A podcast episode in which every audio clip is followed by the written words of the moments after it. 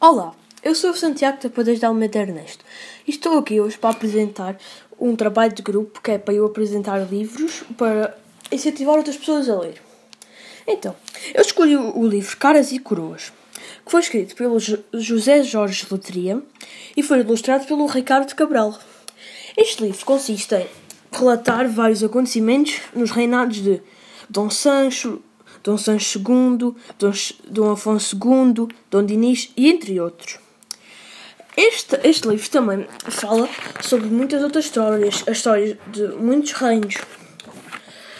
E também relata alguns acontecimentos nesses mesmos. O livro é adaptado para, para todas as idades e é um livro muito bem ilustrado. Eu, ao lê-lo, fiquei impressionado. Este livro também é virado um bocadinho para a poesia, mas nada assim demais.